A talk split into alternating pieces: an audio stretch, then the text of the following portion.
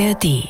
Es ist nicht mal ein Jahr her, dass der ukrainische Präsident Volodymyr Zelensky hier in Washington war. Damals gab es für ihn viel Beifall und Unterstützung. Die USA sind die wichtigsten Verbündeten für die Ukraine im Kampf gegen die Besatzer aus Russland. Aber bleibt das noch länger so? Die Stimmung hier bei einem Teil der Bevölkerung hat sich geändert und vor allem in der Politik werden die Kritiker immer lauter und mächtiger. Wir reden drüber. Die Korrespondenten. Reporterleben in Washington. Der Amerika-Podcast von NDR Info. Hello aus Washington. Ich bin Anne Bartram und bei mir ist Kerstin Klein, die es geschafft hat, sich zwischen dem Schnitt mehrerer Fernsehbeiträge zu uns zu setzen. Hallo. Und Ralf Borchardt, der das Thema Ukraine und USA für den Hörfunk im Blick hat. Hallo. Und in der Technik Simon Jansen. Moin, moin. Kurz vor Weihnachten letztes Jahr, da war der ukrainische Präsident schon mal hier, damals getragen von ja, einer Welle der Solidarität. US-Präsident Biden, der hat ihm damals öffentlich dieses Versprechen gegeben. The American people have been with you every step of the way and we will stay with you. We will stay with you. For as long as it takes. Ja, die Amerikaner werden zu euch Ukrainern halten, so lange wie nötig. Aber wie lange dauert dieses so lange wie nötig? Diese Frage, die wird bei einigen Abgeordneten, besonders der Republikaner hier im Parlament, immer lauter. Zum Beispiel bei Josh Hawley. Wir haben bisher über 115 Milliarden Dollar für die Ukraine ausgegeben. Und die Regierung sagt, dass das erst der Anfang war. Sie wollen jetzt nochmal mehrere Millionen obendrauf. Später wollen sie dann noch mehr. Das ist doch ein weiterer Krieg ohne Ende. Ja, das ist natürlich die Frage, die sich jetzt alle stellen. Wie stehen die Republikaner zur Ukraine? Stehen sie noch hinter der Ukraine? Wie groß ist vor allem auch der Anteil der Gegner im Parlament? Ralf, was würdest du sagen? Also es gibt ja Umfragen. Aus dem August gab es eine 71 Prozent der Wählerinnen und Wähler, die den Republikanern zuneigen, gegen weitere Ukraine-Hilfe. Bei den Demokraten gab es noch eine knappe Mehrheit dafür, aber unterm Strich alle Wählerinnen und Wähler zusammen 55 Prozent dagegen. Es gab jetzt eine Umfrage, die war etwas Ukraine-freundlicher, aber ich glaube, was wir alle feststellen, ist, das Ganze wird in die Innenpolitik hineingezogen, in den beginnenden Präsidentschaftswahlkampf. Es gibt vor allem bei den Republikanern nicht nur Donald Trump, es gibt auch die Rebellen im Kongress und es wird schwieriger. Ich glaube, das kann man sagen. Je länger dieser Krieg dauert, umso weniger wir von Erfolgen der Ukraine bei der sogenannten Gegenoffensive hören und vor allem eben umso mehr das in den beginnenden Präsidentschaftswahlkampf eingezogen wird. Du fragst ja vor allen Dingen wahrscheinlich nach den äh, Abgeordneten im Parlament. Und da würde ich sagen, ist es so, dass im Senat immer noch eine breite Mehrheit da ist. Auch gerade Mitch McConnell, der Minderheitsführer der Republikaner im Senat, ist ein ähm, aus alter Tradition Transatlantiker und hat auch noch viele in seinem in seinem Caucus da, die, die, die diese Position auch vertreten. Ganz anders sieht es aus im Repräsentantenhaus. Und da hat Kevin McCarthy ja eine hauchdünne Mehrheit und da reichen eben diese paar Hardliner schon, um das Ganze zu sprengen. Heute hatten sie eine Abstimmung, da ging es gar nicht um die Hilfen selbst, sondern nur darum, ein Gesetzespaket überhaupt auf den Floor zu bringen, um darüber abzustimmen. Und selbst das ist nicht gelungen. Da war er dann auch so ein bisschen kurz angefasst. Aber der versucht hier gerade zu jonglieren zwischen diesen Hardlinern und den Leuten, die immer noch die Mehrheit sind in seiner Fraktion auch, die die Ukraine unterstützen wollen. Aber die kommen da seit Wochen nicht zu Potte. Und ehrlich gesagt sehe ich auch nicht, wie sie das kommen sollen. Also das sieht erstmal nicht gut aus, finde ich. Ja. Lasst uns mal zu Beginn erstmal auf die Führungsebene der Republikaner schauen. Da habe ich einen Ton mitgebracht von Kevin McCarthy, den du schon angesprochen mhm. hast, den äh, Sprecher des Repräsentantenhauses, den Speaker. Der hat sich im März letztes Jahr, also kurz nach Beginn der, der Großoffensive, nämlich so noch geäußert. Die Ukrainer wollten diesen Krieg nicht. Sie verteidigen ihre Freiheit. Wir sollten jeden unterstützen, der die Freiheit verteidigt. Ich denke, das Parlament ist sich einig, die Ukraine mit den nötigen Waffen zur Verteidigung auszustatten.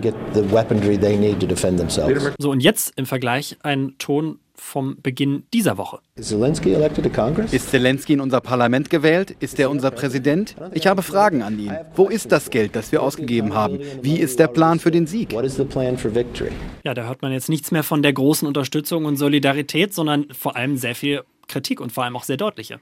Ja, ich glaube, du müsstest gar nicht äh, zwei Töne aus zwei verschiedenen Jahren nehmen. Ich habe gerade ja Beiträge fürs Fernsehen gemacht und mir verschiedene Interviews angehört, die er heute gegeben hat. Und selbst an einem einzigen Tag äußert er sich in verschiedenen Interviews unterschiedlich. In manchen klingt es so, ne, er hat meine Fragen beantwortet und er lässt so offen und ne, so fast schon, wo man denkt, ah ja, da ist vielleicht eine Tür noch halb offen und dann andere, wo er sagt, nee, wir in Amerika haben auch Katastrophen, wir haben auch Sorgen und Nöte, wir brauchen auch Geld hier.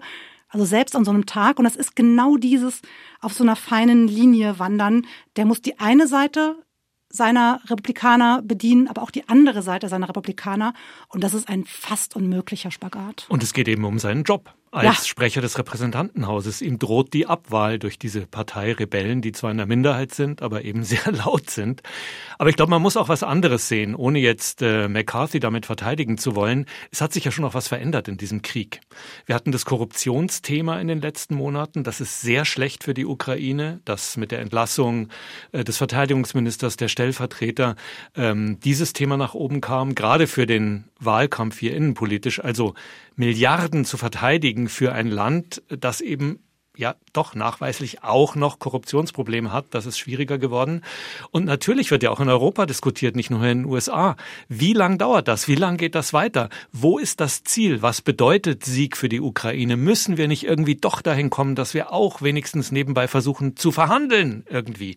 Also das sind ja Fragen, die auch in anderen Ländern eine Rolle spielen. Schauen wir nach Polen im Moment. Mhm. Plötzlich aus ganz anderen Gründen, Getreidelieferungen, Importverbote und so weiter, wird diskutiert, wie helfen wir weiter der Ukraine noch kurzfristig jedenfalls. Also es wird überall diskutiert, aber hier spitzt sich es eben innenpolitisch besonders zu in den USA und es ist das wichtigste Land hier. Das stimmt und es kommt noch etwas erschwerend hinzu. Wenn man jetzt mal jenseits der Parteikästchen denkt, würde man Demokraten und Republikaner zusammen immer noch eine breite Mehrheit haben für die Unterstützung der Ukraine, auch mit Geld und mit Waffen. Das Problem ist nur, du sagst McCarthy ne, und sein Job ist in Gefahr. Das wäre quasi sein, sein Todesurteil, wenn er mit Stimmen der Demokraten dieses Paket verabschiedet. Dann würde er sofort von seinen eigenen Leuten zur Disposition gestellt. Und das ist ja das Absurde. Ne? Eigentlich gäbe es in diesem Parlament von gewählten Vertretern des Landes gäbe es eine Mehrheit. Und die kommt aber nicht zusammen, weil man halt nach Parteilinien abstimmt. Ja. Das heißt, wir sehen auch, wie dieses international wichtige Thema eigentlich immer mehr auch in den nationalen Wahlkampf, der ja beginnt für die Präsidentschaftswahl nächstes Jahr, immer mehr reingezogen wird und eben auch eine immer größere Rolle spielt, wie sich die jeweiligen Parteien, die Abgeordneten auch dazu verhalten ich habe es schon angesprochen, Präsidentschaftswahlkampf. Wir hatten ja vor kurzem die erste Fernsehdebatte der republikanischen Präsidentschaftsbewerber mit Ausnahme von Donald Trump, der nicht teilnehmen wollte, der ja aber immer wieder betont zum Thema Ukraine, äh, er könne das Ganze ja in 24 Stunden, glaube ich, waren das lösen. Also ne, er würde wie beide an einen Tisch bringen und das sei dann überhaupt gar kein Problem.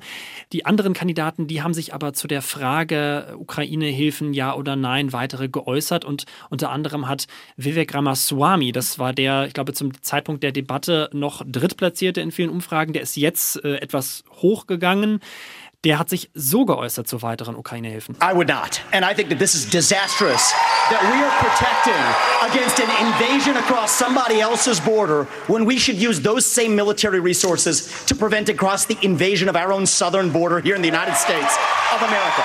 Ja, also ganz klar die Forderung, nein, keine weiteren Hilfen. Man müsse sich eben erst um die eigenen Probleme, also die, die Grenze äh, im Süden des Landes kümmern.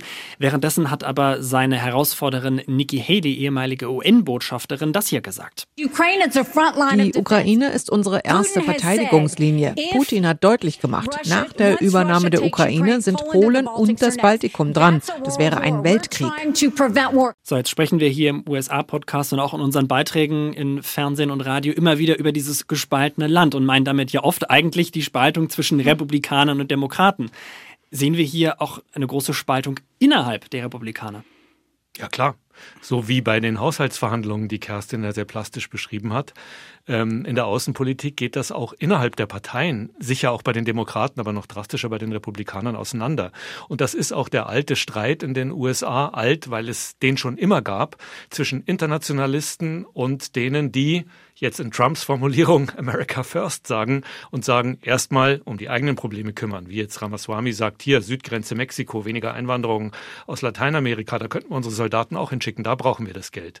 Also es ist sozusagen auch eine traditionelle Diskussion zwischen um die große alte Frage, wie stark sollen sich die USA in der Welt engagieren? Sind sie Weltpolizist, weil jeder Krieg auch in Europa letztlich auf die USA zurückschlägt, oder ziehen sie sich doch zurück, sagen, liebe Europäer, kümmert euch selber drum und äh, wir kümmern uns vor allem jetzt um die Probleme zu Hause und wenn wir nach draußen schauen, dann eher Richtung Pazifik, Richtung China.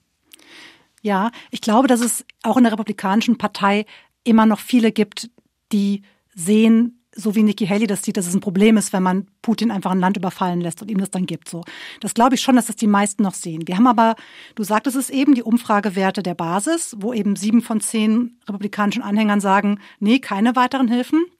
Und dann haben wir eine neue Generation von Politikerinnen und Politiker, die sogenannten MAGA-Republicans, ne? die, die auf dieser Trump-Welle auch mit ins Parlament gekommen sind. Zum Beispiel, in Deutschland kennt man wahrscheinlich noch Liz Cheney, die ja eine der wenigen war, die Donald Trump innerhalb der Republikanischen Partei die Stirn geboten haben. Die hat ihren Sitz verloren bei der letzten Wahl. Und Harriet Hageman ist eine der neuen.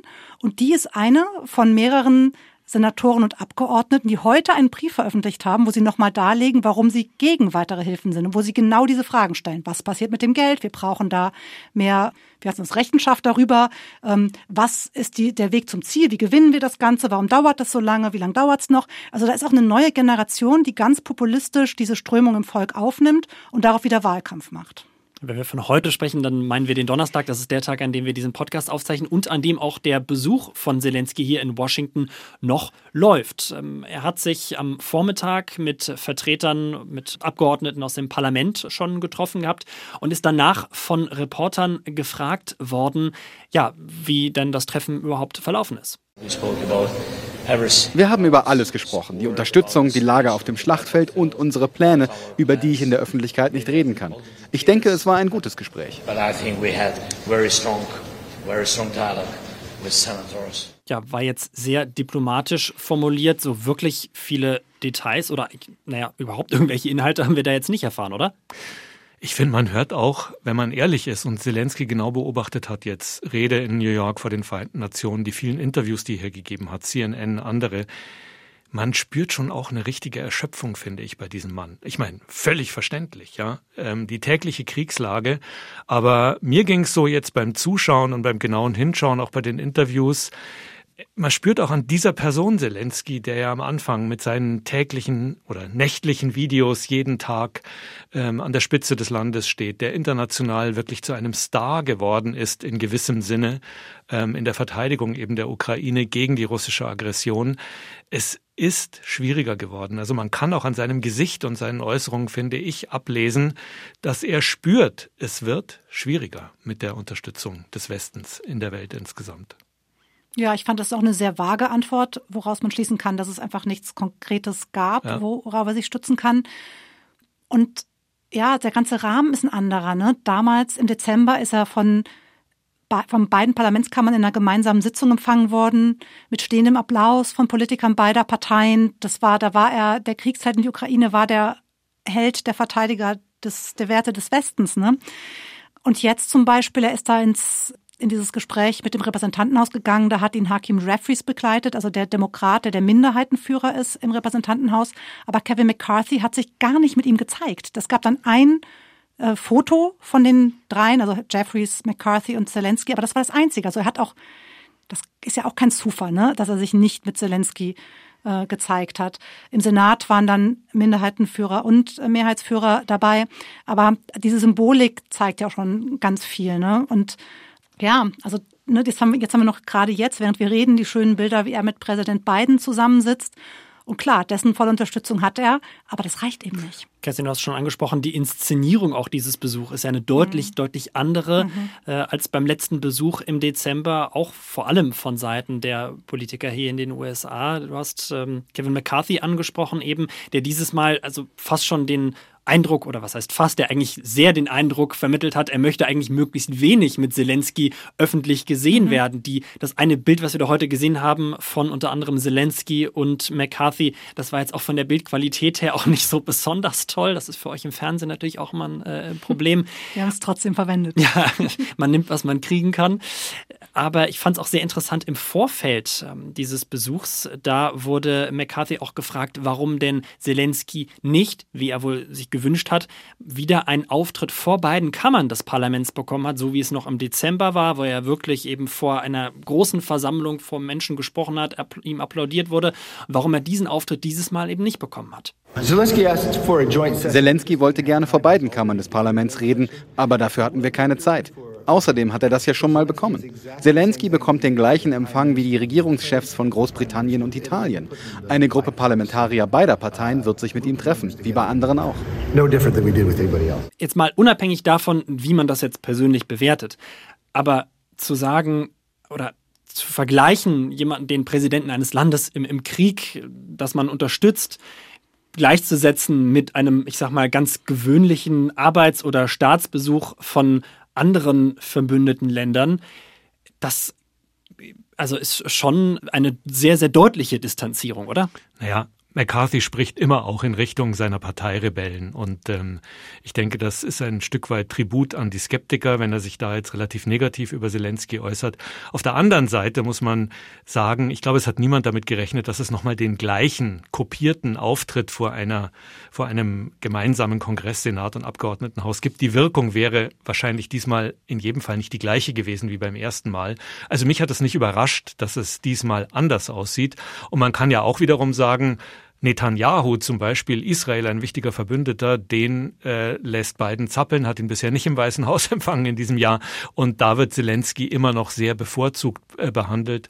Und auch im Senat, die beiden Senatsführer, die gemeinsam links und rechts von Zelensky sich haben filmen lassen, also äh, McConnell und Schumer. Also es waren bis auf McCarthy und die Parteirebellen der Republikaner schon nach wie vor starke Bilder, oder?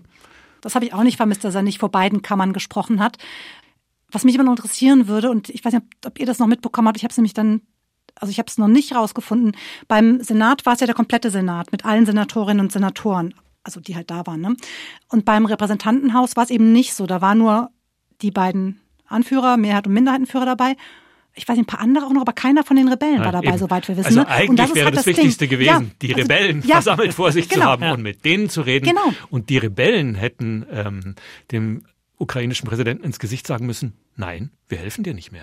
Ja, und das sind ja auch die, die immer sagen, wir haben diese und jene Fragen über, wo bleibt das Geld, was ist eure Strategie. Ne? Das sind ja die, genau die Fragen, die zu beantworten Zelensky jetzt hier ist, aber er hat sie den Leuten beantwortet, mit Ausnahme von McCarthy und vielleicht ein paar anderen, aber im Wesentlichen den Leuten beantwortet, die eh an seiner Seite stehen.